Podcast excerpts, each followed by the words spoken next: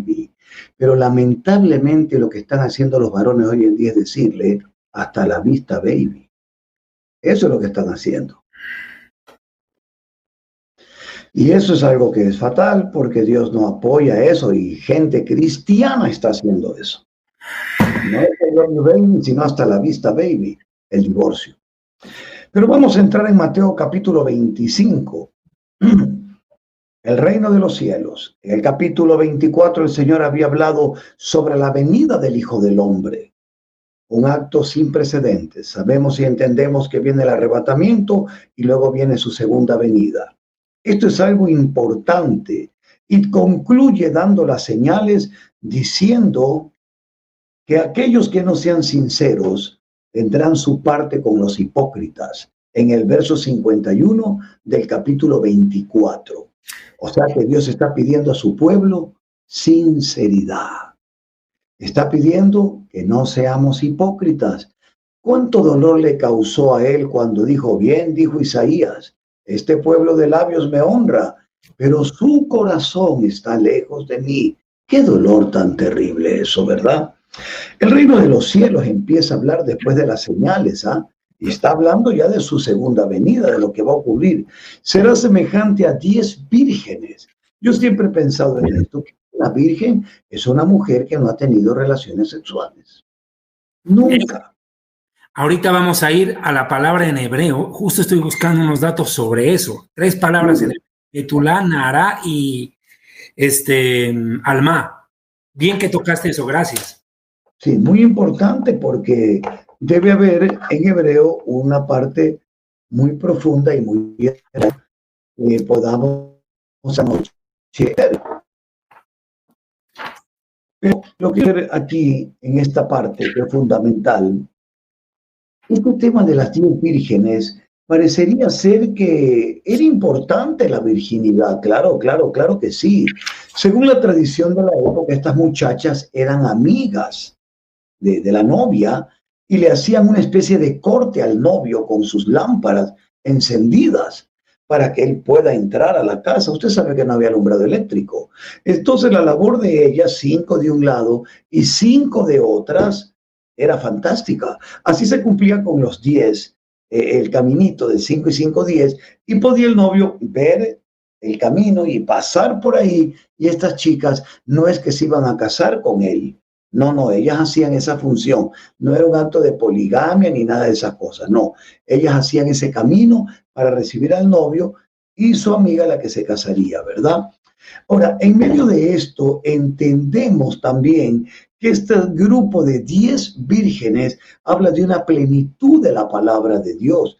La palabra de Dios se centra en diez mandamientos y no se pueden diluir. Esos diez mandamientos deben estar en nuestra vida cotidiana. Dice que ellas tomaron sus lámparas y salieron con un propósito. La palabra de Dios nos enseña que lámpara es a nuestros pies su palabra, ¿verdad? Y lumbrera a nuestro camino. Qué bonito ese salmo. Salen ellas dispuestas, salen ellas con la palabra, pero recuerde que lo que le da vida a la palabra es el espíritu. Pues. Si no es una palabra muerta, entonces aquí viene un problema. Dice que cinco de ellas eran prudentes y usted sabe por qué. Porque no solo tenían sus lamparitas con aceite, sino que habían llevado adicional más aceite. O sea que ellas estaban full, llenas completamente. Y este es un requisito, porque el Señor cuando mandó el Espíritu Santo en Hechos 2, dice que fueron llenos del Espíritu Santo. También el Señor en Efesios capítulo número 5, verso 18, dice que debemos ser llenos del Espíritu Santo. No es a media lámpara, no es una lamparita, tienes que estar completo, preparado, lleno, lleno, completamente lleno. Esto es importante. Entonces, cinco de ellas prudentes y cinco insensatas. Las insensatas, tomando sus lámparas, no tomaron consigo aceite. Pero dice la Biblia que las prudentes tomaron aceite en sus vasijas juntamente con sus lámparas. Unas llevaron las de la lamparita y otras llevaron las lámparas llenas y además la vasija. ¿Qué le parece a usted? ¿Por qué? Porque si ya el Señor te dice a ti que no se sabe la hora, Puede ser que tarde. Entonces tú tienes que ir pensando en que la palabra de Dios no es algo que ya me aprendí las cuatro leyes espirituales o ya me aprendí el plan de salvación y ahí me quedé. Y hay gente que aprendió la palabra de Dios y terminó su relación con el Espíritu Santo. Y entonces esa palabra ya no tiene vida en ellos, porque ellos mismos no viven una comunión con Dios. Ellos mismos no la tienen, la saben, ahí está. Pero es el Espíritu el que da vida. Eso es importantísimo que entendamos. ¿Quién resucitó a Cristo de los muertos? El Espíritu Santo. El mismo que resucitará a nosotros, lo dice Romanos. El mismo. Entonces, ¿quién da vida al verbo? El Espíritu. ¿Y quién es el verbo? La palabra. Tú no puedes tener a un Cristo muerto, pues. Y hay gente que tiene a un Cristo muerto en su vida. Ahí lo tienen crucificado. No, mi amigo, no, mi hermano. Cristo resucitó por el poder del Espíritu Santo, el mismo poder que te resucitará a ti. Y ese poder del Espíritu, esa unción es el aceite, que de nada le sirve a la lámpara. Escuche, si no está. Una lámpara sin el aceite es palabra vacía, palabra muerta, no tiene vida. Pero el aceite en la lámpara es lo que permite que se encienda esa palabra de Dios en nuestra vida. Eso no le importó a las insensatas. Eso no le importó, le importó a las prudentes. Al que es un discípulo prudente le importa siempre tener comunión con el Espíritu de Dios para que la palabra esté viva permanentemente. No, solo es que yo ya serví al Señor 20 años, es que yo ya me sé, yo ya me la sé, lo que van, a hablar de, ya, esa yo me la sé. Yo ya me la sé, que cree que es una serie tú, que cree que es una revista, qué, pues. Cada mensaje es una revelación de Dios, es algo profundo. Podemos predicar un millón de veces esto y un millón de cosas nuevas aprenderemos. Voy a concluir. Mire, y tardándose el esposo. Oh, ¿esto no lo sabían ellas? El esposo, la novia dijo, amigas, por favor, tener listas las lámparas, ¿eh? Porque es que la boda ya está, yo estoy aquí porque la costumbre judía es que la novia espere y el novio llega con sus amigos, alegre, danzando y todo lo demás. Esa es la costumbre. Ya David nos contará un poquito más al respecto, ¿verdad? Y las amigas pues estaban ahí haciéndola como una especie de, de corte de luz, por llamar, ¿no? Qué bonito, ¿no? Para que el novio llegue. Dijo, qué lindo, porque la palabra de Dios, ¿qué es lo que trae cuando tiene vida? Fe, fe. ¿Eh? Entonces las lámparas, la actitud de ellas encendida es la fe. Y Cristo dijo, hallará fe el Hijo del Hombre cuando venga a la tierra. Y aquí halló pero la mitad de lo que él esperaba. No halló diez, halló cinco. Mm, qué tremendo que es esto. Por segunda vez voy a concluir para motivar a Arturito. Y tardándose el esposo, cabecearon todas y se durmieron. Claro, aquí hay un aspecto humano. Es que todos nos cansamos en la vida, ese no es el problema. El problema, Dios no te va a juzgar porque te duerma físicamente, te va a juzgar porque te duermas espiritualmente y no hayas tomado en cuenta que Él puede tardar y no hayas tenido el espíritu de vida, lo hayas apagado, entristecido. Y por lo tanto esa palabra ya para ti carece de sentido. Oye, usted Juan 3 dice, ya esta ya me la sé. No quiere que le, ¿para qué me repite? Se me queda Cuidado. ¿Cómo dice esa hermosa palabra? Ay, espere, déjeme, déjeme ir. Porque de tal manera, oh, qué hermoso, mi Dios. Como la primera vez que te enamoraste del versículo, pero ahora no, yo ya me la sé. Qué horrible que hablen así, vírgenes imprudentes, insensatas.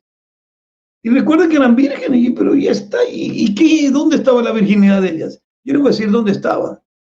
En su cuerpo, pero no en su alma y no en su espíritu. Estas eran hijas de Lot. Concluyo por tercera vez y espero que sea la definitiva.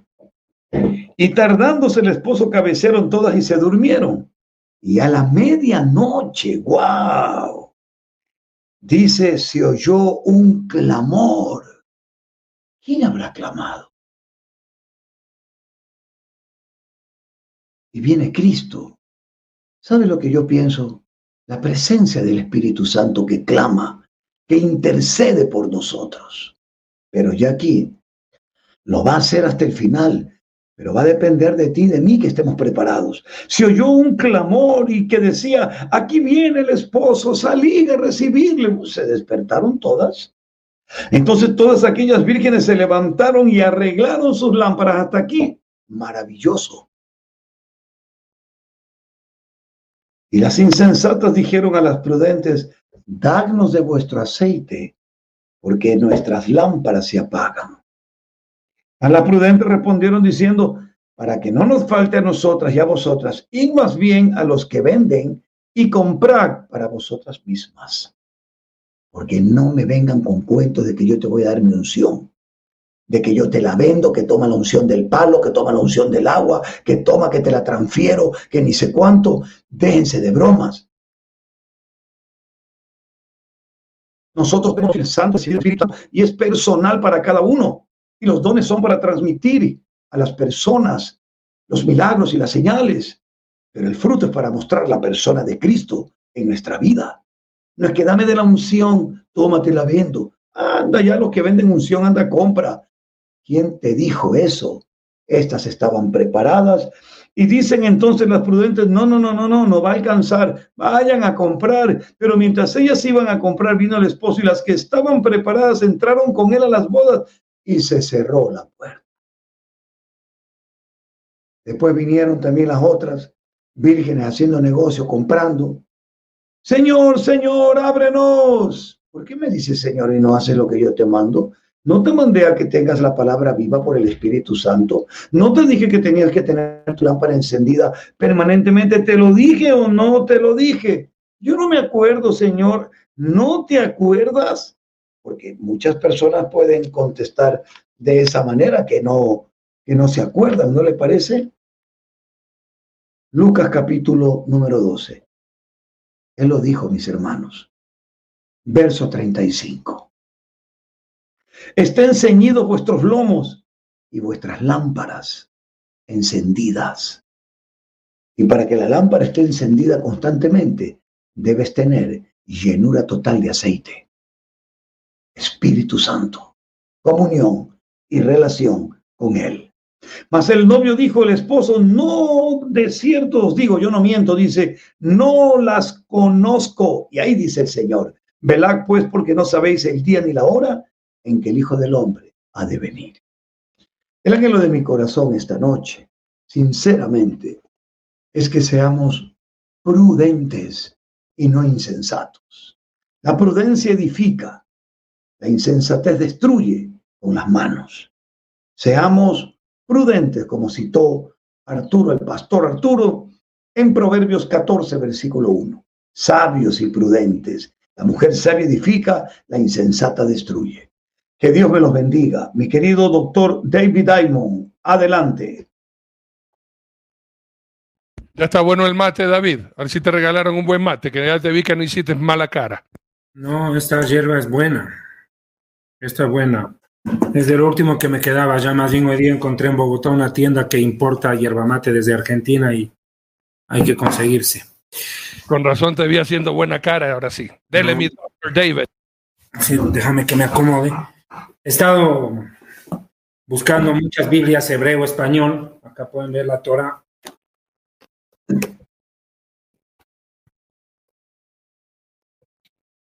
comentada versículos, este es el tratado de Baikra Levítico. Estaba viendo muchos versículos sobre esta palabra virgen. Vamos a hablar de la palabra virgen en hebreo. Esta es una Tanaj muy buena, muy buena. Se abre de atrás para adelante, como ustedes verán, es hebreo, hebreo español. Esta palabra virgen es una palabra que tiene mucha, mucha relevancia más aún desde el surgimiento del cristianismo.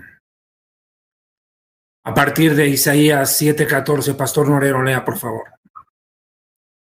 Dime de nuevo la cita. Isaías 7, verso 14. Con todo gusto. Gracias. Isaías 7:14 escrito está y dice así la palabra Qué de bárbaro que eres. Por tanto, el Señor mismo os dará señal. He aquí que la Virgen concebirá y dará a luz un hijo y llamará su nombre Emanuel. Esta palabra virgen tiene tres palabras en el hebreo que se pueden in- interpretar como tal.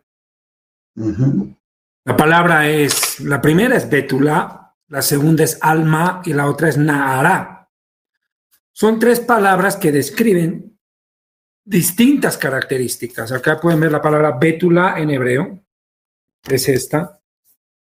Joven. Betula, la primera, y esta Alma. ¿Dónde está esta vaina? Es que en la pantalla se va al revés. Acá tienen Betula y acá tienen Alma. Mm. Ahora, hay que explicar qué significa cada cual. Yo quisiera rogarle, por favor, Pastor Zavala, coopéreme con Levítico 21, 13 y 14. Quiero explicar el profundo significado de este concepto de virginidad, primero física y segundo virginidad espiritual, de la cual Listo. la iglesia es llamada a vivir. Hágale. Listo. Levítico capítulo 21, versículo 13 y 14. Sí. Tomará por esposa, refiriéndose al sacerdote, a una mujer virgen. No tomará viuda, ni repudiada, ni infame, ni ramera, sino tomará de su pueblo una virgen por mujer. Inclusive el 15 más, por favor. Para que no profane su descendencia en sus pueblos, porque yo Jehová soy el que los santifico. Hay que entender de que esta es una ley para los Coanim, para los sacerdotes, los hijos de Aarón. Pero también hay que entender que el Mesías es un Cohen, pues. El Mesías es un sumo sacerdote. En el de Melquisedec. Claro, en el Vaticano, en la Vaticueva, el sacerdote sumo, que es el Papa Pancho, él es sumo sacerdote de la Iglesia Católica. Lo llaman sumo pontífice, ¿cierto? Que significa sumo sacerdote, pero él es eh, solterón. Se puede usar esa palabra, ¿cierto? Por la edad que él tiene. Él hizo el voto de. ¿Cómo se llama? Se me fue la palabra, ayúdenme. Cuando los curas no se casan. Voto de castidad. Voto de castidad, pero sí, o sea, ellos practican. Primera de Timoteo 4, 1, 2.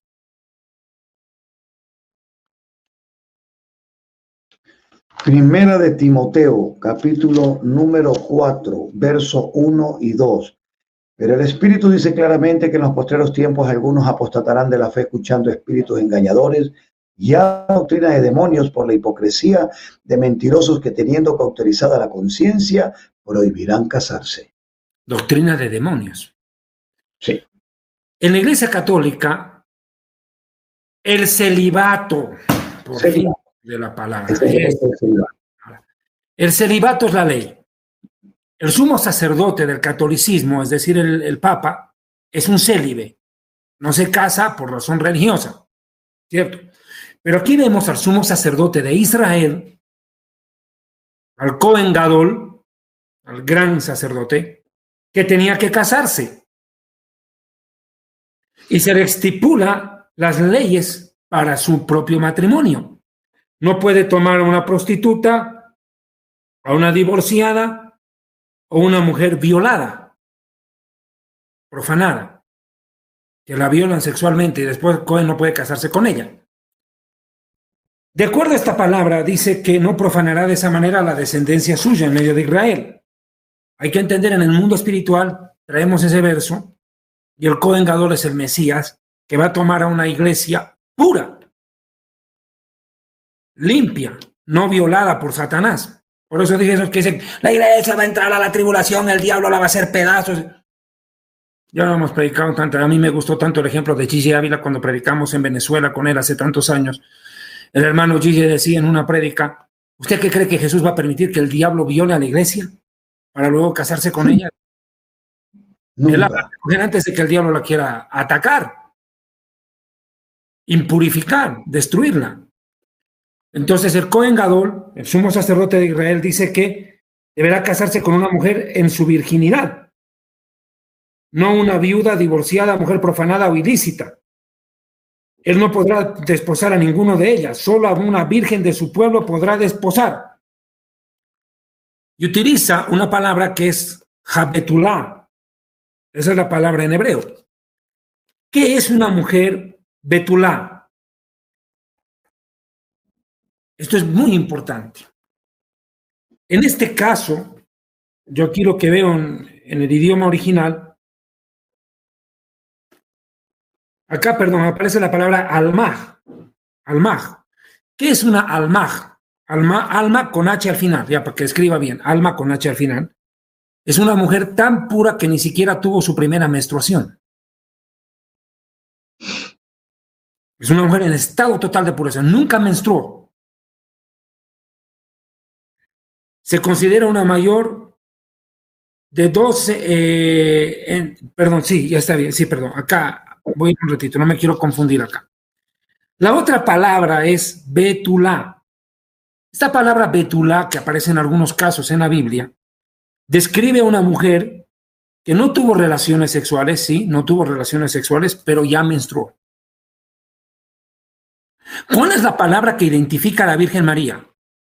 En Isaías 7:14, como leyó el pastor Norero, que es la profecía más atacada y combatida dentro del mismo judaísmo, cuando se habla acerca de la virginidad de Miriam. Entiéndase que para el pueblo judío Miriam era una prostituta.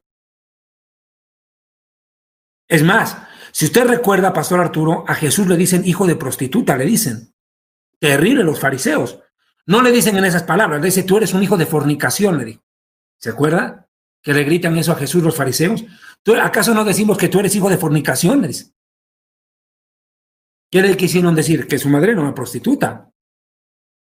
Y Jesús responde, ustedes son hijos de vuestro padre, el diablo, le dice a los fariseos. Terrible, insulto contra insulto fue eso. De hecho, en la tradición judía, describen que María era una ramera que queda embarazada de un soldado romano. ¿Encontraste el versículo, Arturo? ¿Acaso no decimos, léemelo? Juan capítulo 9, mm. hablándole al ciego que fue sanado y comienza a quererles enseñar a los fariseos. Mm, Le va a decir que este ni siquiera sabemos de dónde sale. Comenzamos la lectura para entender todo lo que estábamos hablando. Eh, Juan capítulo 9, vamos a leer desde el 24 del 24 en adelante, dice así. Entonces volvieron a llamar al hombre que había sido ciego y le dijeron, da gloria a Dios. Nosotros sabemos que ese hombre es pecador. Entonces él respondió y dijo, si es pecador, yo no lo sé. Una cosa sé, que habiendo yo sido ciego, ahora veo. Le volvieron a decir, ¿qué te hizo? ¿Cómo te abrió los ojos? Él le respondió, ya lo he dicho antes y no habéis querido oír. ¿Por qué lo queréis oír otra vez? ¿Queréis también vosotros haceros sus discípulos? Y le injuriaron y diciendo, tú eres su discípulo pero nosotros somos discípulos de Moisés. Nosotros sabemos que Dios ha hablado a Moisés, pero respecto a ese, sabemos de dónde sea. Respondió el hombre y le dijo, pues esto es lo maravilloso, que vosotros no sepáis de dónde sea, y a mí me abrió los ojos. Y sabemos que Dios no oye a los pecadores, pero si alguno es temeroso de Dios y hace su voluntad, a ese oye. Desde el principio no se ha oído decir que alguno abriese los ojos a uno que nació ciego. Si éste no viniera de Dios, nada podremos hacer. Respondieron y le dijeron, tú naciste de todo en pecado y nos enseñas a nosotros y le expulsaron. Sí, pero hay un versículo donde dice, le dicen a Jesús en su cara, tú eres hijo de fornicaciones, literal, hijo de prostituta, le dicen. Bueno, aquí quiero, quiero explicar esto, el concepto de virginidad en la Biblia es tan profundo que en Isaías 7:14 lo describo, describe la palabra alma, como una doncella, una muchacha que, lo repito, ni siquiera tuvo su primera menstruación. O sea que la Virgen María era para el término occidental casi que una niña. Pura. Una muchacha que tendría entre los 12 y los 13 años probablemente. La Virgen María cuando da luz. Cuando el, el Ruach el Espíritu Santo, viene sobre ella. Bien. Ahora, no solamente el sumo sacerdote tenía que casarse con mujer virgen. Estuve viendo algunos versículos mientras tú explicabas que me parecen importantes. Eh, Pastor Zavala, ¿me lo puede buscar? Primera de Reyes, capítulo 1. Me llené de Biblias, como de cinco, creo que estoy acá agarrando seis Biblias. Primera de Reyes, por favor, 1, del 1 al 4. Primera de Reyes, capítulo 1, del 1 al 4. Sí, señor. Cuando el rey David era viejo y avanzado en días, le cubrían de ropas, pero no se calentaba. Le dijeron, por tanto, sus siervos, busquen para mi señor el rey una joven virgen, para que esté delante del rey y lo abrigue, y duerma a su lado, y entrará en calor mi señor el rey. Buscaron una joven hermosa por toda la tierra de Israel, y hallaron a Bisaj, namita, y la trajeron al rey. Y la joven era hermosa, y ella abrigaba al rey, y le servía, pero el rey nunca la conoció. Nunca tuvo relaciones sexuales con ella. Exactamente, exactamente. ¿Cierto? Era una mujer virgen que aún estando con el rey siguió manteniéndose virgen, porque el rey no tuvo intimidad con ella. ¿Qué vemos aquí? Cuando el rey David llega en este momento de su vida, dice que buscaron una mujer que lo calentara, que lo abrigara. Y aquí note un detalle. Esta Sulamit, la Sulamita, fue traída dentro al rey. ¿Por qué buscaron una mujer virgen para el rey? Porque se establecía en la nación de Israel que ese debería ser el canon para reyes y sacerdotes, aún para profetas. Note otro detalle. El rey Arturo. El rey Arturo. De pronto este David, Juan 8:41, vosotros hacéis las obras de vuestro padre. Entonces le dijeron, nosotros no somos nacidos de fornicación. Un padre tenemos que es Dios. ¿Qué le quisieron decir con eso? Juan 8:41. ¿Qué le quisieron decir con eso? Le están diciendo, su, atacándolo, injuriándolo ahí mismo. Nosotros no hemos nacido de fornicación, como diciéndole, como, mm, que sea, hasta el pastor Zavala no se lo escucha. Tienes razón, o sea, fue una forma muy sutil de decirle, mira, nosotros no somos hijos de fornicación. Y prácticamente como tú, recordando al fariseo y al publicano, gracias porque yo no soy como este. Se la dispararon ahí muy fino. ¿ah? Claro, es que le dan a entender que María era una prostituta. Imagínate. Ahora, fíjate vos a esto que quiero ir. Era una ley para los sumos sacerdotes, para los sacerdotes y los leví, casarse con mujer virgen. Dos, los reyes tenían que estar con mujer virgen. Acabamos de ver el caso del rey David le trae una betulá, no dice alma, una betulá. Quiere decir una mujer que no tuvo relaciones sexuales, pero ya podía menstruar, porque la palabra que aparece en el versículo en hebreo es betulá, no es alma. Ahora veamos otro caso, Pastor Arturo. Vea, por favor, Esther. Justo el, el libro que ayer estudiamos en la sinagoga. Esther 2. Versículo 1 al 3 creo que es. Esther 2. Del, ok, del 1 y 2. Sí, señor. Escrito está y dice así. Pasadas estas cosas, sosegada ya la ira del rey Asuero, se acordó de Basti y de lo que ella había hecho y de la sentencia contra ella. Dijeron los criados del rey y sus cortesanos, busquen para el rey jóvenes vírgenes de buen parecer. ¿Y cuál fue la mujer virgen de buen parecer que llegó donde él? Fue Esther. Esther. o Hadasha. ¿Cierto? Su nombre hebreo era Hadasha, su nombre gentil Istar o Esther. ¿Qué pasó con Esther? Era una mujer en el hebreo Betulá, que ya menstruaba, pero no había tenido relaciones sexuales. Pero es el concepto de la que se presenta ante el rey. Mire usted, pureza. ¿Por qué estoy haciendo esta remembranza a estos versículos? Porque hay que entender que el Mesías reúne las condiciones de rey y de sacerdote y en los dos casos busca virgen.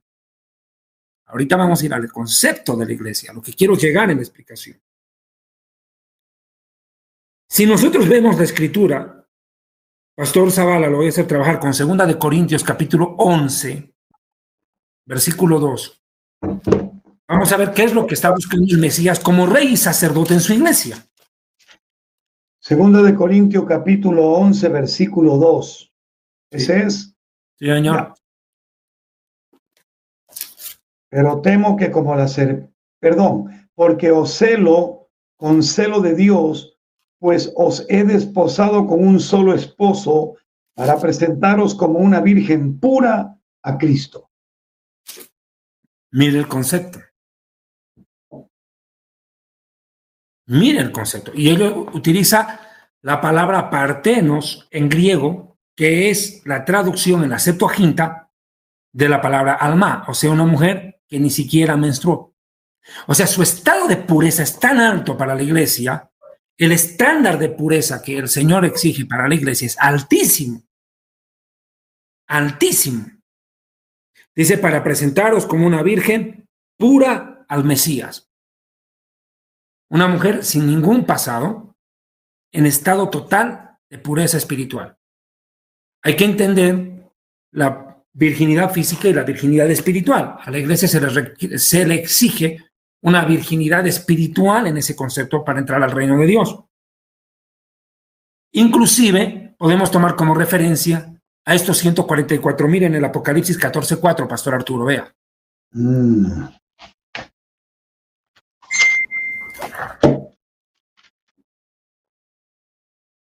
Si son vírgenes, Apocalipsis 14.4 dice, estos son los que no se contaminaron con mujer, pues son vírgenes. Estos son los que siguen al Cordero por doquiera que va. Estos fueron redimidos de entre los hombres como primicias para Dios y para el Cordero. ¿Por qué les llama vírgenes? Volveme a leer el versículo, solamente el primero, porque hay algo que tengo que explicar ahí. Pajarito, el 14.4, léemelo de nuevo. Estos son los que no se contaminaron con mujeres, pues son vírgenes. Listo. No se contaminan con mujer física, pero tampoco con la ramera del Apocalipsis no se impurificaron espiritualmente. Fíjese, porque dice, no se contaminaron con mujeres. ¿Y qué mujeres son? Las de Apocalipsis 17. Madre de todas las rameras y de las abominaciones de la tierra, le dice a la superiglesia ecuménica en los días del anticristo. Se mantuvieron puros, no se unieron a un sistema religioso corrupto que se había prostituido con la mundanalidad, el pecado y el mismo Satanás. Son vírgenes en todo el sentido de la palabra. Son vírgenes espiritual y también físicamente. Eh, son los que siguen al Cordero por donde quiera que va, hombres redimidos para Dios y para el Cordero. Como Pastor Arturo, ¿estoy saliendo o se cortó en todo lado la señal? Aló, Pastor Arturo. Aquí estoy, David. Estaba viendo a Nelson que se me fue. Ah, ya, pensé que el corte era de todos. Bueno, Ahora, quiero explicar unos conceptos que me parecen necesarios. En Lucas 1.27, ¿me lo puedes buscar, por favor? Otra vez la palabra virgen aparece ahí. Lucas 1.27 escrito está, a una virgen desposada con un varón que se llamaba José, de la cual, de la casa de David, y el nombre de la virgen era María. Ok. Virgen comprometida en matrimonio ya habían firmado el documento de compromiso, lo que se conoce en el derecho como esponsales, ¿no? Prematrimonio. Un documento que ya anuncia que va a haber por escrito un matrimonio a futuro. Virgen despasada con un varón que se llamaba Joseph de la casa de David, de la tribu de Judá, y el nombre de la Virgen, en este caso de la Alma, es Miriam.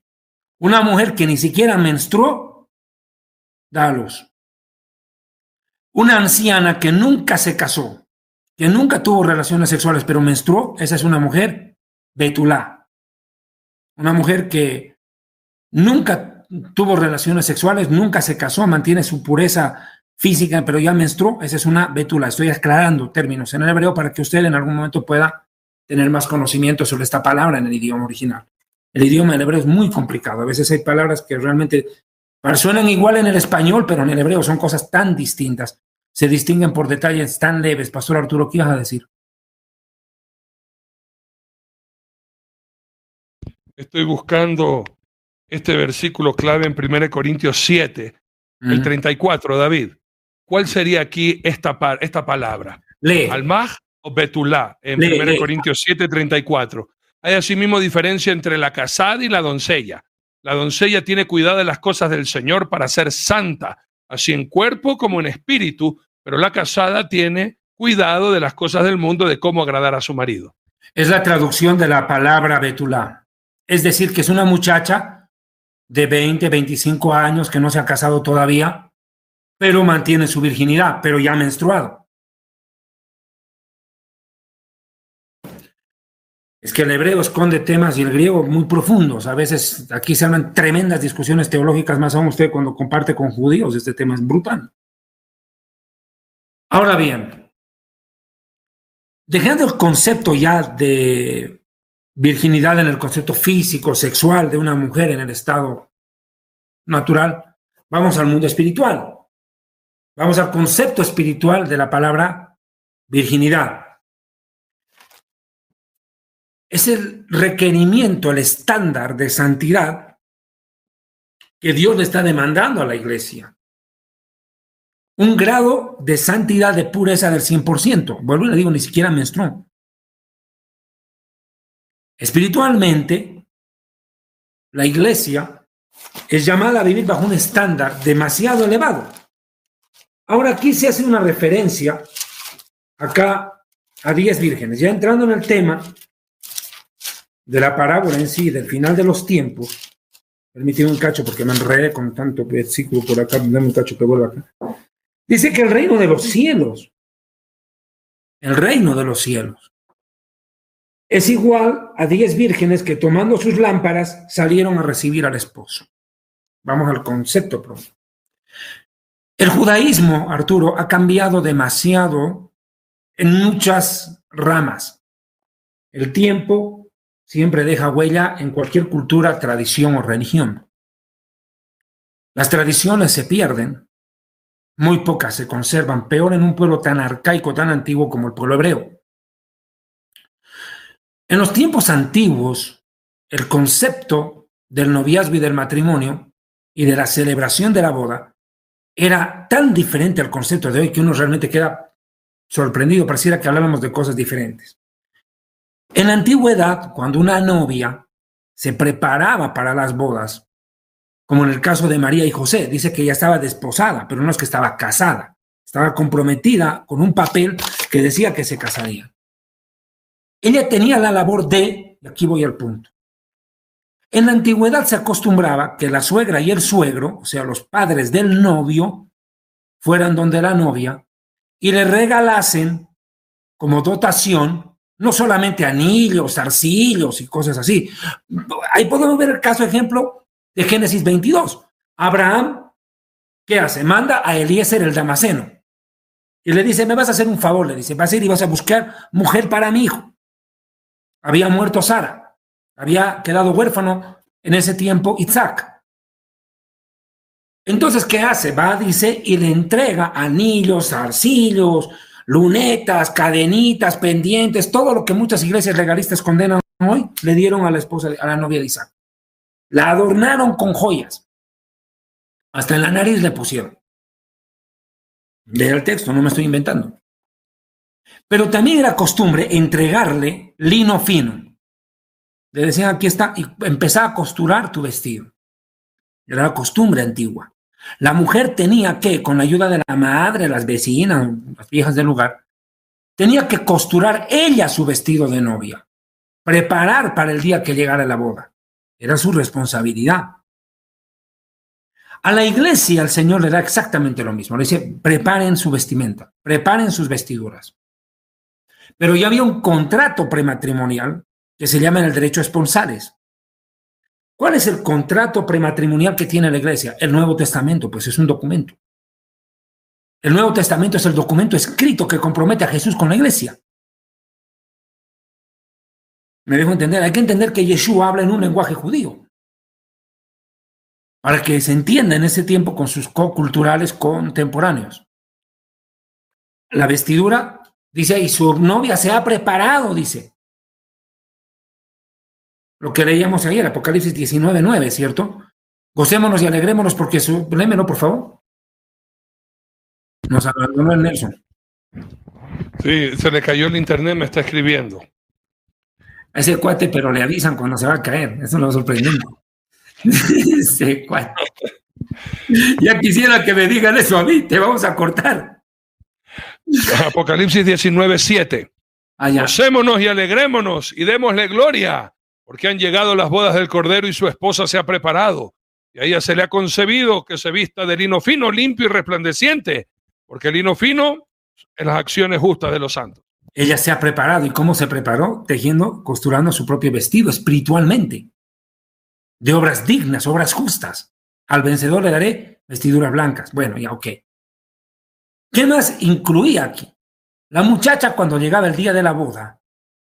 Hay una película, El violinista en el tejado, y en una de las partes de la película hay una escena donde se va a casar una de las hijas de Tevi Hamilger, Tevi el lechero,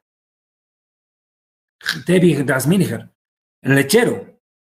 Y van a ver ustedes que todo el pueblo sale con sus antorchas, no sé si viste la escena, todo el pueblo sale con sus antorchas encendidas, el fogón, ya las teas encendidas en fuego, ardiendo en fuego, acompañando a la novia al palio nupcial, que es lo que eh, los judíos llamamos en hebreo la jupá, que es un toldo hecho colocado con un talit ahí donde se realiza la boda. Pero todo el vecindario, todo el pueblito, van a ver ustedes la escena, iban con las antorchas encendidas, acompañando a la novia. En el tiempo de Yeshua se acostumbraba a que la menorá iba como un estandarte encendida, que representa el Espíritu Santo. ¿Cierto? Está claro. La novia llevaba un candelabro encendido e iba a la ceremonia de su propia boda. ¿A qué iban? A recibir al que la tomaría por esposa, al novio, pues. Hasta el día de hoy se cumple un versículo de Jeremías, la mujer rodeará al varón.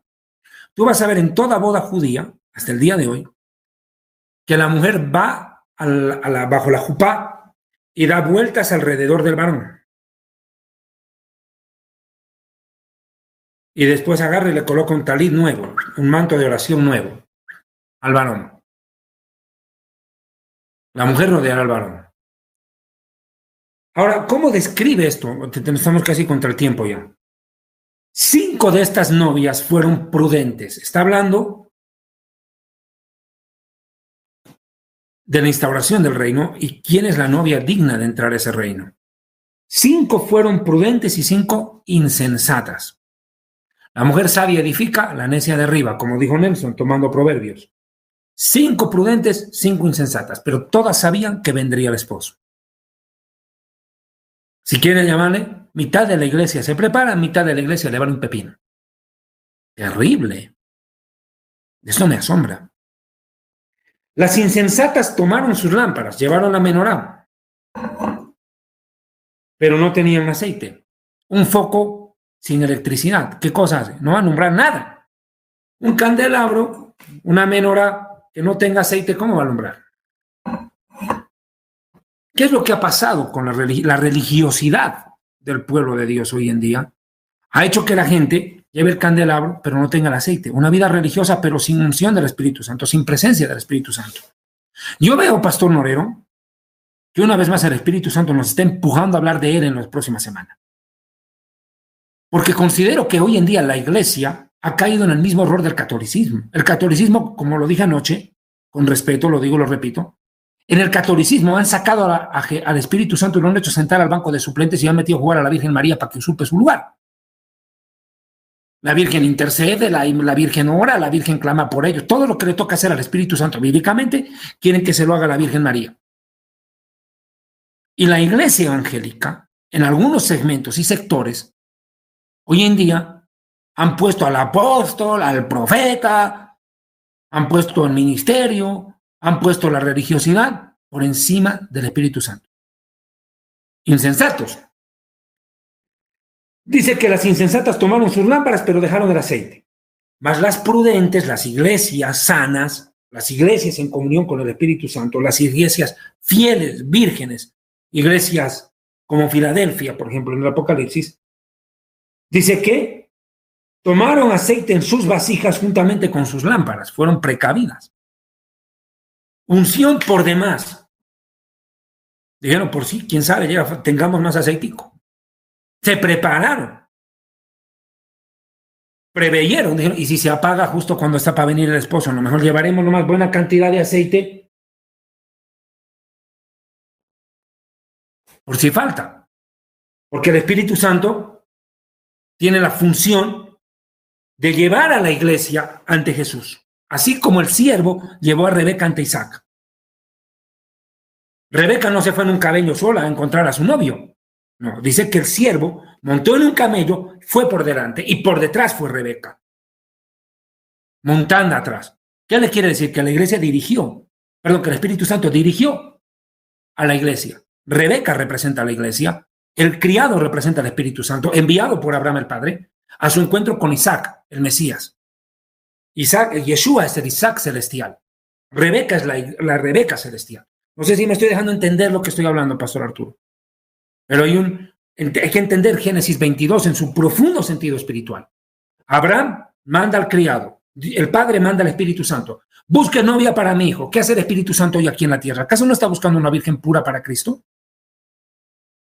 Y cuando la encontró, la adornó, la embelleció, la preparó, así como los eunucos prepararon a la reina Esther.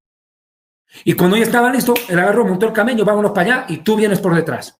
Así la iglesia sigue al Espíritu Santo, hasta su encuentro con el Isaac celestial, que es el Mesías. Ahora, ¿qué fue lo que ocurrió en este pasaje en cuestión? Estas llevaron aceite, por si acaso, quién sabe, y se tarda. Por ahí el viaje es más largo de lo pensado. Fueron prevenidas, precavidas, por eso fueron sensatas. Y mire lo que pasó, lo impensado para muchos ocurrió. Y tardándose, tardándose. Eso es lo que está ocurriendo en este tiempo. El Señor le está dando un poco más de tiempo a la humanidad para arrepentirse. Uno se pone a preguntar y dice, ¿qué profecías más faltan por cumplirse? Yo lo dije, muchos medios de cristianos de comunicación, páginas en Internet cristianas, difunden mucha falsa noticia. Han dicho que ya están construyendo el tercer templo en Jerusalén. Ayer, Sonia Waters hizo un programa en Alma Radio, ustedes lo pueden ver en el canal de YouTube de Sonia, por favor, véanlo. Ella tuvo que ir al lugar de los hechos ayer, al muro de los lamentos, y mostrar que lo que están construyendo es otra cosa, no es el tercer templo, pero las páginas cristianas en Internet ya salieron con estupidez. Y ni siquiera son capaces de pedir disculpas por publicar mentiras.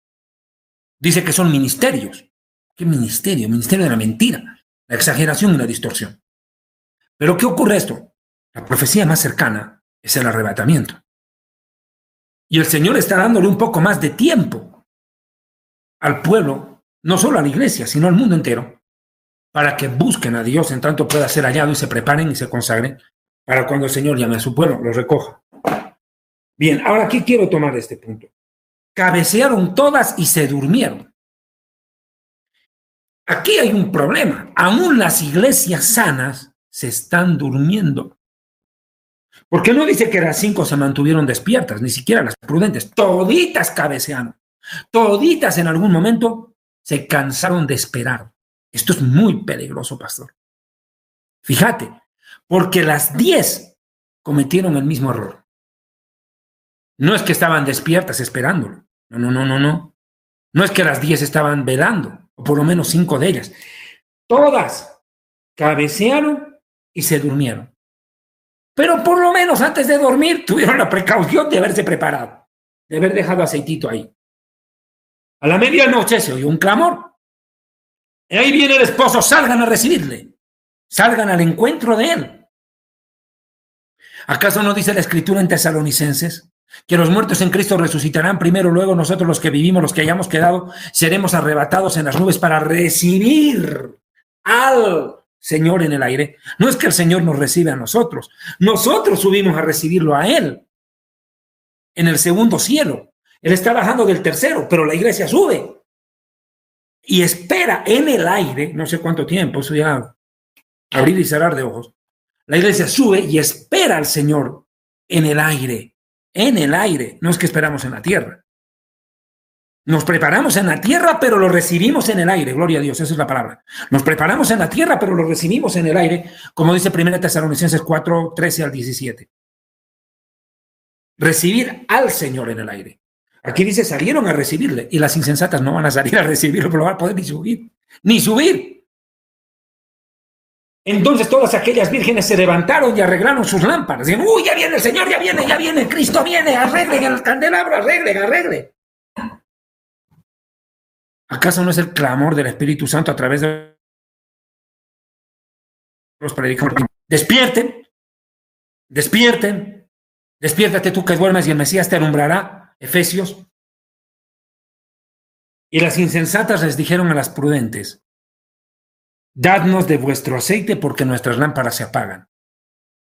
Imagínense, en el lenguaje ecuatoriano, boliviano y colombiano se dice que conchudos, hermano.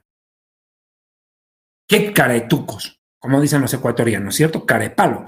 O sea, el colmo del descaro. No se prepararon y encima quieren que las otras le pasen la unción del Espíritu Santo. Óremelo, ayúnemelo, créamelo, hágamelo. No hay una acción propia de autoedificación espiritual. Pastor, óremelo. Pastor, ayúnemelo. Pastor, dígamelo. Pastor, hágamelo. Hermanito. ¿Acaso no están así? a vivir de la fe ajena, a vivir de la unción ajena, del llamado ajeno. ¿El caso no está pasando eso en medio del pueblo de Dios? Eso es lo que está ocurriendo. La gente ya no quiere buscar a Dios por sí misma, ¿no? Quiere que los hermanos, los pastores, lo mismo, padrecito, monjita, óremelo. La misma vaina. ¿El quién es Por favor, denos aceite, aceite, unción, presencia del Espíritu Santo. Necesitamos, no tenemos iglesias muertas, iglesias donde no hay poder de Dios, donde hay predicadores que cuentan chistes, hacen motivación personal, falsas profecías, pactos, siembras maratónicas como en enlace, esas están como insensatas, no tienen presencia de Dios, no tienen comunión con el Espíritu Santo, porque el Espíritu Santo es el aceite. No tienen dirección del Espíritu Santo. Están viviendo una vida carnal en un mundo espiritual. ¿Cuál va a ser el resultado? El desastre. No hay dependencia del Espíritu Santo, hay dependencia del hombre. Dependencia del apóstol, del profeta, inclusive hasta de pastores sanos. Porque la gente ya no quiere buscar, a, ay, Dios no me escucha, óremelo usted. Dios mío, y gente que tiene 20 años en la iglesia. David. Señor. Y estos pastorcitos que andan buscando la cobertura de los apóstoles para que también les caiga la unción de la prosperidad. Yo te respondería con Isaías 32, lenes. Ahí están los que andan buscando coberturas. Vamos a ver de quién hay que buscarla. Isaías 32 escrito está, que se apartan para descender a Egipto y no han preguntado de mi boca para fortalecerse con la fuerza de Faraón y poner su esperanza en la sombra de Egipto. Y desde el 1, Ay de los hijos que se apartan, dice Jehová, para tomar consejo y no de mí, para cobijarse con cubierta y no de mi espíritu, añadiendo pecado a pecado. no te van a buscar al hombre, a Faraón. No tienen cobertura del Espíritu Santo y ahí mismo Dios está reclamando, está bajo la cubierta del hombre, del Faraón, pero no del Espíritu Santo. Ese es el resultado de una virgen insensata. ¿Cuál va a ser el resultado? pura doctrina de demonio en la cabeza. No tienen doctrina sana, pureza doctrinal. No estoy hablando de teología, porque la teología es una cosa y la doctrina es otra. El cristiano está obligado a tener doctrina, no teología. Teología puede tener cualquiera, ser erudito en hebreo, en griego, conocer el hinduismo, el budismo. A ver, invitamos al predicador fulano de tal, por favor, cuéntenos cuál es la doctrina de los budistas, a ver qué creen los budistas y compare con la Biblia. Eso lo hace cualquier teólogo. Pero doctrina es otra cosa. La doctrina es una obligación para el creyente, no la teología. Y si usted no tiene doctrina, ¿dónde está? está al aire, pastor, dígame. La doctrina lo sabemos los discípulos de Jesús. Por eso tenemos que ser discípulos enseñándole a todos lo que Cristo nos ha enseñado a nosotros y que el Espíritu Santo nos recuerda, como dice Mateo 28, 19 y 20. Y Juan capítulo 7, mi doctrina no es mía, sino de aquel que me envió, dice, Jesús tenía doctrina y le la dio el Padre, porque el Padre fue su rabino, fue su maestro. La doctrina que yo hablo no es mía, dijo Jesús, es del Padre que me envió. O sea, el Padre fue su maestro y le dio doctrina al Hijo, no le dio teología. Y esa doctrina, a través de los apóstoles y por el Espíritu Santo, llegó a la iglesia por generaciones de generaciones. Pero hubo una doctrina, un credo de fe claro y contundente, bien demarcado. Pero no como hoy, donde usted dice declara, decreta, profetiza. Eso no es doctrina, es marihuanería. ¿Qué vas a decir? Juan 7, 15 y 16. Se maravillaban los judíos diciendo, ¿cómo sabe este letra sin haber estudiado? Jesús le respondió y dijo, mi doctrina no es mía, sino de aquel que me envió. Ah, o sea que Yeshua no venía a hablar paja, hermano. Él tenía doctrina. ¿Y qué es la doctrina? Es un cuerpo concatenado de enseñanzas que tienen un principio, un nudo, un desenlace, pero ante todo una coherencia. Jesús nunca se contradijo. Jesús nunca anduvo diciendo, ay, fariseos, van a disculpar, me equivoqué. No era así. Tuvo una doctrina coherente. Jesús nunca se retractó. Jesús nunca hizo aclaraciones ni correcciones sobre lo que había enseñado porque lo que él dijo fue perfecto. Tal cual aprendió del Padre. Ahora, permíteme, me está acabando mate. Ya, entonces, ¿qué pasó? Le dice, a las prudentes les dijeron, a las insensatas, para que no nos falte a nosotras y a ustedes, ir más bien a los que venden y comprar aceite para ustedes mismos. Súper inteligentes. Y te digo el por qué. En algún momento lo explicamos en este programa. ¿Cuál es el problema de estas iglesias de la prosperidad? ¿Acaso no es lo mismo? Venga al Congreso Apostólico y Profético y Marihuanero y reciba la unción, el manto apostólico, el manto profético. Actívate aquí y ahora. Recibe la profecía, recibe la unción. Ven, te esperamos. Entrada, 500 dólares, 400 dólares. O por último, entras gratis y sales pagando, porque si no pagas no sale, compadre y a comprar la unción. Sella la palabra, sella la palabra, corre al altar y sella esta palabra. El Señor te dice, yo estoy contigo, nunca te dejaré ni te desampararé. ¿Cuántos sellan esta palabra? Corre al altar y sacan 100 dólares, 200 dólares a sellar la palabra. ¿Dónde se ha visto que la palabra se, se sella con una ofrenda? La palabra ya está sellada por el poder del Espíritu Santo. Eso es lo que da efectividad a la verdad. La verdad más el Espíritu Santo es poder de Dios, porque no me avergüenzo del Evangelio, el cual es poder de Dios para salvación a todo aquel que cree. Gloria a Dios. Poder de Dios, dínamo, dinamita de Dios. No es el billete. Pero estos predicadores le dicen a la gente, usted tiene que pactar, usted tiene que sembrar, usted tiene que sellar la palabra, tiene que dar para recibir. Cuanto más da, más recibe. Si usted quiere la unción del Espíritu Santo, entienda. ¿Qué, le dice Casmuna, por ejemplo? A la gente. Le dice a la gente, yo para tener esta unción he tenido que pagar un precio. Y si usted quiere recibir de esta unción, tiene que dar, porque a mí me ha costado. Pedazos de giles, tontos, burros. O son burros o están endemoniados. Pero ¿qué hacen? Corren y le pagan. ¿Para qué? Para que el tipo agarre y les haga esto. Recibe, recibe, recibe. Para eso. Es que eso es lo que le gusta a la gente prefiere pagar que orar. Prefiere pagar que ayunar. Prefieren dar dinero que buscar a Dios para recibir lo que Dios sí quiere dar a cada uno individualmente. Porque lo que Dios le da a Arturo, no me lo va a dar a mí. Lo que Dios me da a mí, no se lo va a dar a Nelson. Porque todos tienen un llamado específico y una tarea independiente que coordinadamente por el Espíritu Santo produce lo que tiene que producir en el reino de Dios fruto. Pero ¿qué ocurre? Ahora todo el mundo quiere la unción del apóstol.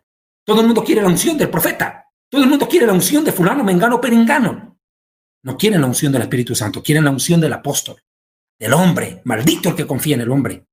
Ya no quieren buscar al Espíritu Santo, no quieren dirección del Espíritu Santo, no. Quieren que el hombre les diga lo que tienen que decir, hacer, pensar o no.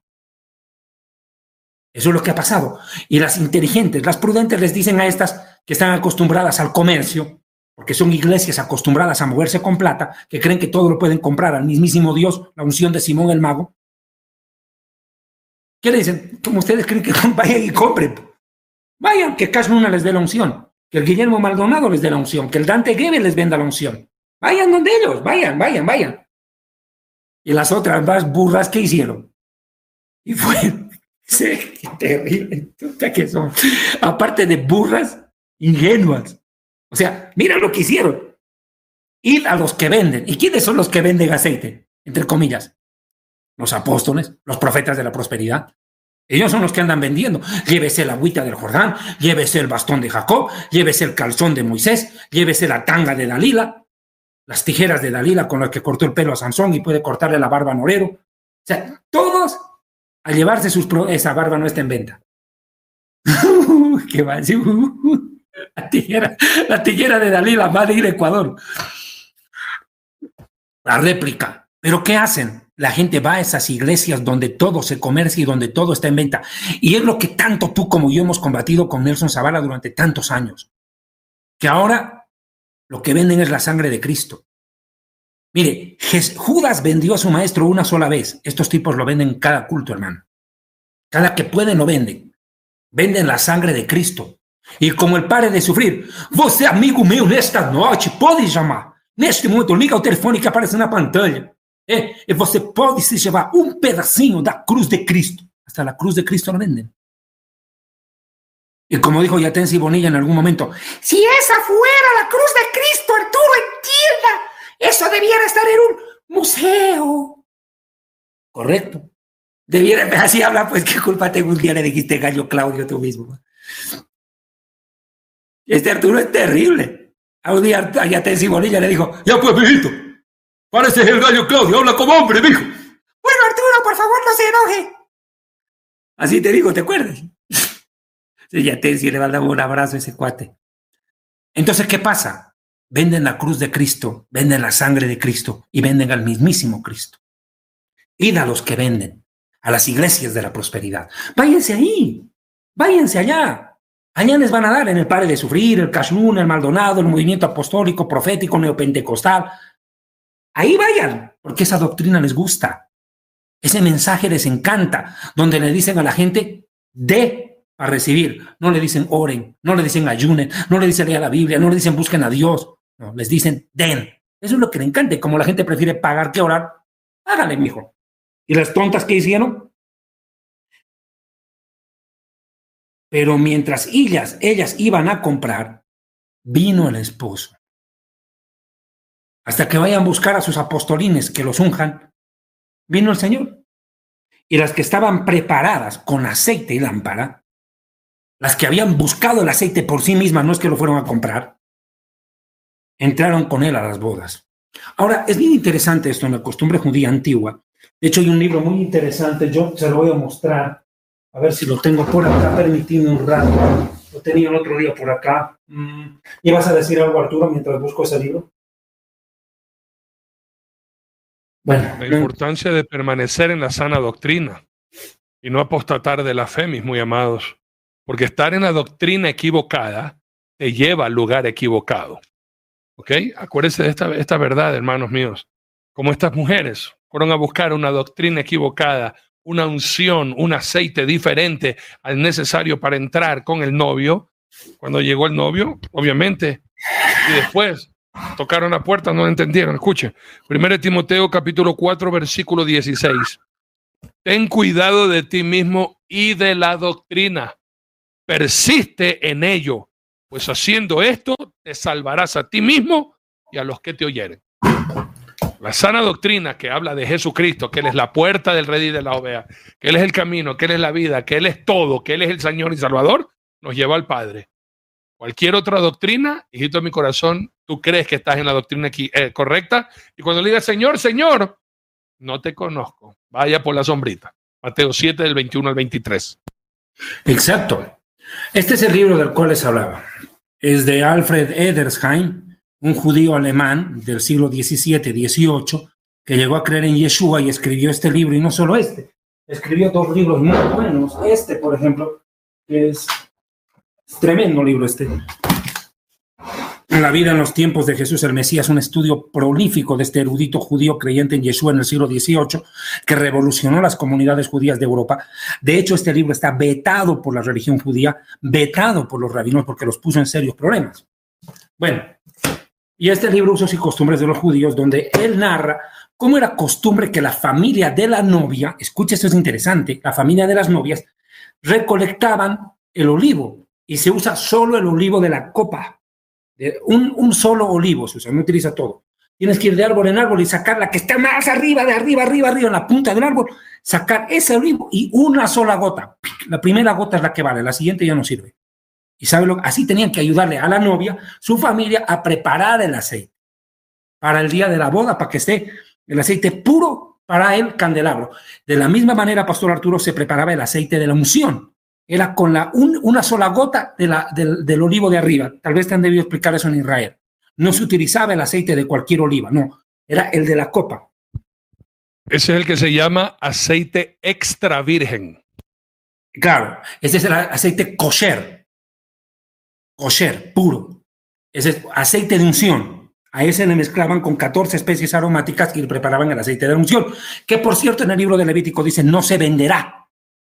Curiosamente, el padre de sufrir vende aceite ungido, cuando la Biblia dice no se hará otro igual porque cualquiera que lo hiciere morirá. Si puedes encontrar ese versículo sería bueno, para que no compren aceitito ahí, creyéndole que ahí es el aceite ungido de Israel, aceite ungido de Israel y tu abuela. Eso no se puede preparar mucho, preparar, mucho menos vender. Pero volvemos al tiempo costumbrístico del cual Yeshua está hablando. El aceite era preparado por la familia de la novia, la ayudaban. Cogían el olivar de la, eh, el, olivo se llama el fruto, ¿no? Ya, y apretaban una sola gota y con eso preparaban el aceite. O sea, ¿qué le estoy diciendo? Que la verdadera iglesia prepara su propio aceite. O sea, busca comunión con el Espíritu Santo. El óleo, prepara. No es que va y compra en la calle, no es que va y compra en alguna iglesia de la prosperidad. Dice que ellas iban a, dice que, mientras iban, verso 10, pero mientras ellas iban a comprar a las iglesias de la prosperidad, lémelo. Éxodo capítulo 30, versículo 31 al 30, 31 hasta el 38, para tener bien claro lo que tú dijiste, David. Éxodo 30, 31, 38. Y hablarás a los hijos de Israel diciendo, este será mi aceite de la santa unción por vuestras generaciones. Sobre carne de hombre no será derramado, ni haréis otro semejante conforme a su composición. Santo es y por santo lo tendrán vosotros. Cualquiera que compusiere un ungüento semejante y que pusiere en él sobre extraños será cortado entre su pueblo. Dijo además Jehová Moisés, toma especie aromática, estacte de uña aromática y gálbano aromático, incienso puro de todo igual peso. Y harás de ello el incienso un perfume según el arte del perfumador, bien mezclado, puro y santo. Y molerás parte de él en el polvo fino y le pondrás delante el testimonio en el tabernáculo de reunión donde yo me mostraré a ti, os será cosa santísima, como este incienso que harás, no os haréis otro según su composición, que será cosa sagrada para Jehová. Cualquiera que hiciere otro como esto para olerlo, será cortado de entre su pueblo. y el padre de sufrir así de la prosperidad, te venden aceite ungido de Israel. ¿Qué aceite, hijo? Si los judíos saben que no pueden preparar el mismo aceite, sería una profanación. Pero bueno, Mientras haya el tonto que compre, habrá el vivo que venda. ¿Cierto? Mientras haya el tonto que compre, habrá el vivo que venda. Entonces, ¿qué pasó? Vino el esposo y las que estaban preparadas entraron con él a las bodas. ¿Se prepararon cómo? Hicieron su propio vestido y prepararon el aceite para sus lámparas. No es que se fueron a comprar aceite a las iglesias de la prosperidad. Y se cerró la puerta, como cuando se cerró el arca. Se cerró. Y no hubo remedio. Después vinieron las otras vírgenes diciendo, Señor, Señor, abrinos, abrinos. Mas él respondiendo les dijo, no las conozco. No sé quiénes son ustedes. Imagínense, cuánta gente, Pastor Arturo, cuántas iglesias, cuántos ministros y ministerios el Señor les dirá, yo no sé quién eres. Génesis 7, 16. Y los que vinieron macho y hembra de toda carne vinieron como le había mandado Dios. Y Jehová cerró la puerta. Listo, se acabó, se cerró la gracia, mijito. Empezó la tribulación. Se fue la iglesia al cielo y ¡pum! se cerraron las puertas. Terrible, pero van a venir. Y mira que lo llaman Señor, Señor. Lo mismo que en Mateo 7, 21 al 23. Señor, Señor, en tu nombre hicimos milagros. Echamos fuera demonios, predicamos, profetizamos, hicimos grandes cosas en tu nombre. Apartados de mí, malditos, no los conozco.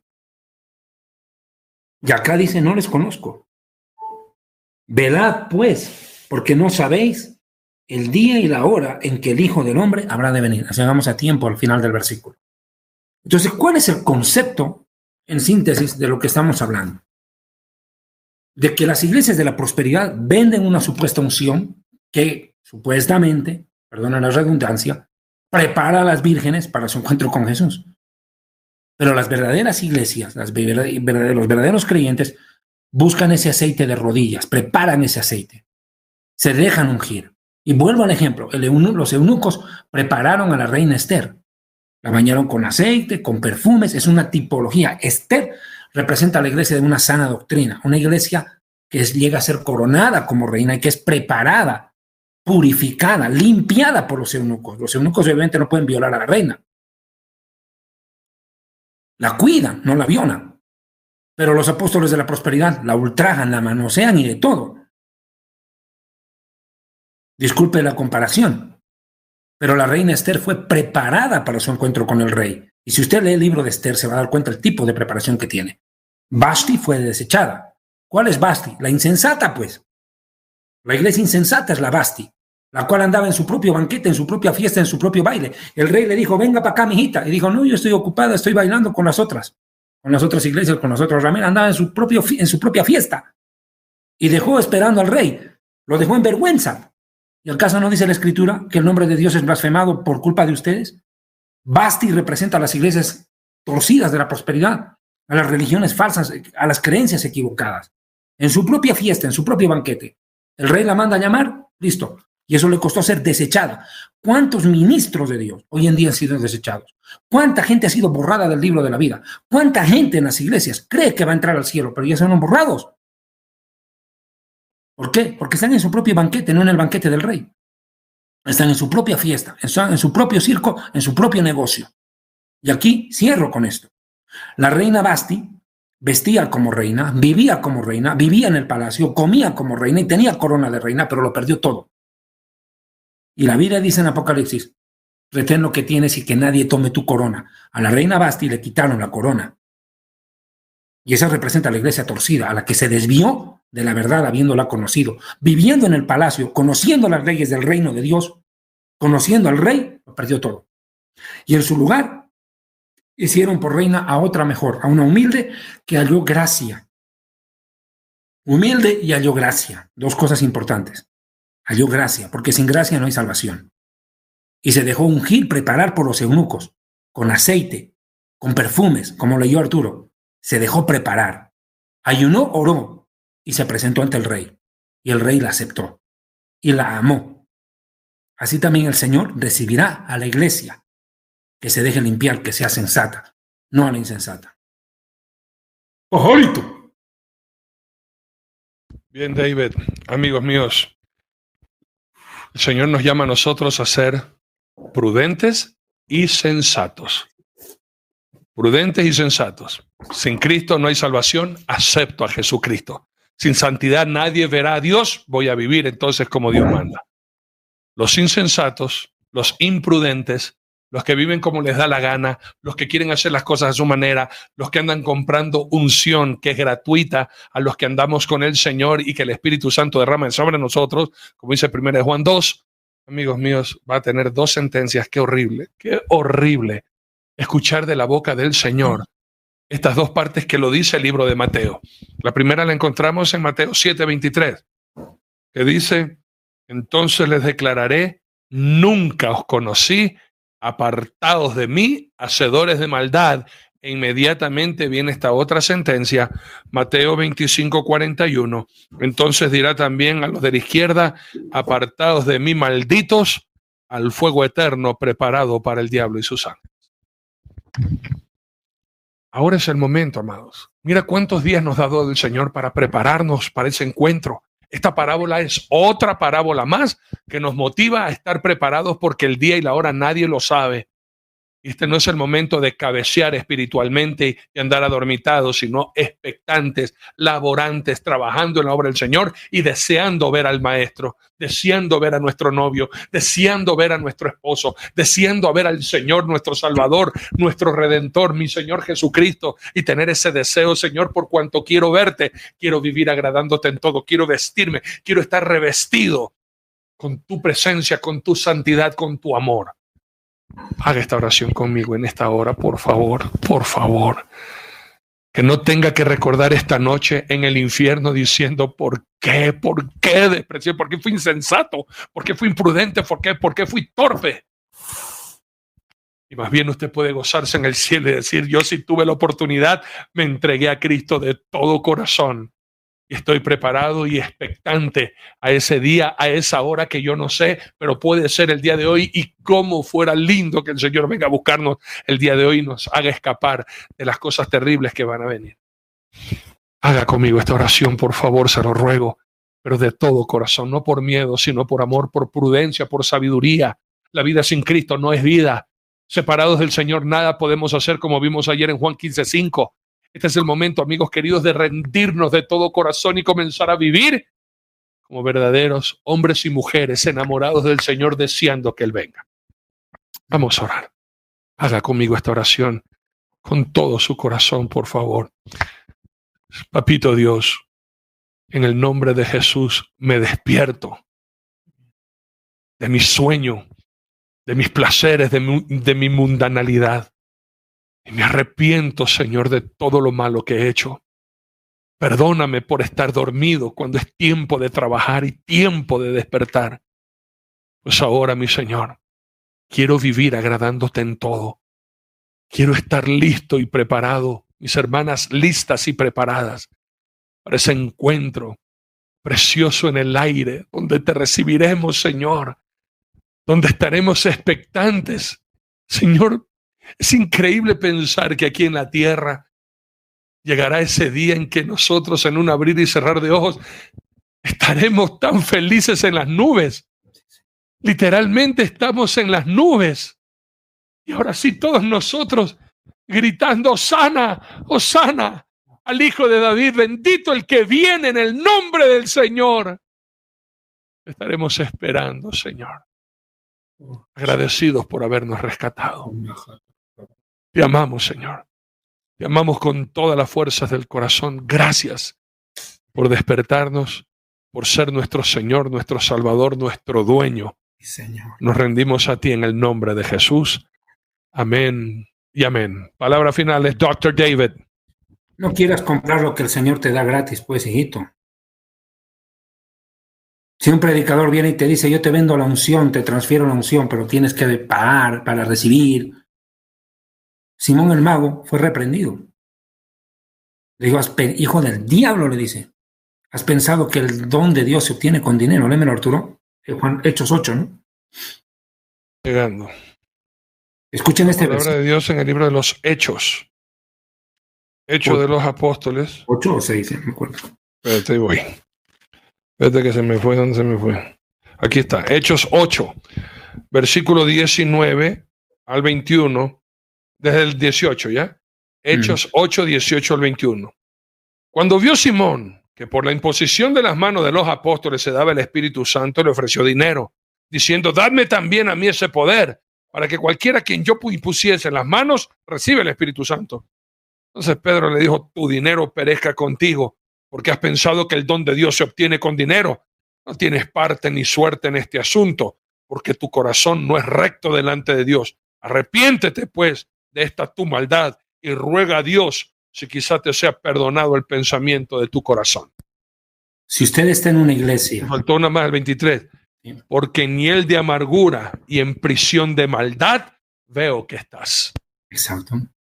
Si tú estás en una iglesia donde tu predicador se llama apóstol, la mujer se llama profeta, y te dicen que tienes que sembrar, pactar para recibir la unción y el poder, estás en la iglesia de Simón el Mago. ¿Y sabes cuál es tu resultado? Ahí te lo digo. Tu dinero perezca contigo, porque tú crees, más que tu apóstol, más culpable eres vos, que crees que con tu dinero vas a comprar la unción, el poder y la presencia del Espíritu Santo. Eres Literalmente ahí lo dice. ¿Cómo le dices eh, ese versículo? Porque en hiel de amargura y en prisión de maldad veo que estás. Pero le dice tu dinero perezca, ese versículo, ¿no? Ah, dice, Em, entonces Pedro le dijo, tu dinero perezca contigo. Versículo 20, Hechos 8:20, tu dinero perezca contigo porque has pensado que el don de Dios se obtiene con dinero. Más culpable eres tú, porque tiene, crees que con tu dinero vas a obtener. El problema no es del que te vende, el problema es vos que corres a comprar. Virgen insensata, yendo a comprar el aceite, hasta que vayas a comprarte tu aceite pensando que con eso vas a recibir, vino el esposo y te quedas para afuera. Anda a una iglesia donde te enseñan que todo es gratis por la gracia de Dios. Y si se paga, se paga de rodillas, no con plata, mijo. Pajarito, mijito. Amén que sí. Acuérdense, mis amados, ya enseguida les mando el formato en PDF para la prédica del día domingo a las 7 y 30 de la mañana. Pastor Nelson Zavala también estará predicando mañana. ¿Tú no predicas en Colombia, mi David? No, más bien mi pastor me dio descanso. Amén que sí. Bueno, nosotros aquí si estamos al pie del cañón, le mando el formato en PDF para que le quede la prédica, para que usted llene la hojita, solamente palabras, que sale el día domingo la, la oración completa para que usted llene las hojitas y así le quede esa enseñanza a usted. David, que tengas un fin de semana, dale. Sí, pero el día domingo eh, tenemos los dos cultos a las 7 y a las 9 y media de la mañana. A las 9 de la mañana, 7 y, 7 y 9 y media de la mañana en la Iglesia Comunidad Cristiana de Adoración Sinaí en la ciudad de Bogotá. Más información con la hermana Rita, ya le va a mandar la dirección o el teléfono del pastor Germán para que puedan hacer su reservación y puedan entrar al culto, porque en Colombia es así. Bueno, hasta el lunes, pajarito. Señor te bendiga. Gusto verte. Gracias, mijito. Que Dios te bendiga a ti también. Acuérdense, el lunes, Santa Cena, Cena del Señor. Preparamos todo listo para gozarnos en el Señor nuestro Dios. Si Cristo no viene antes, mañana seguimos, el domingo seguimos en nuestras redes sociales y el lunes volvemos aquí a la final trompeta para juntos seguir proclamando. ¡Hay vida en Jesús! Dile, amigo. Bye, bye. Chao, chao.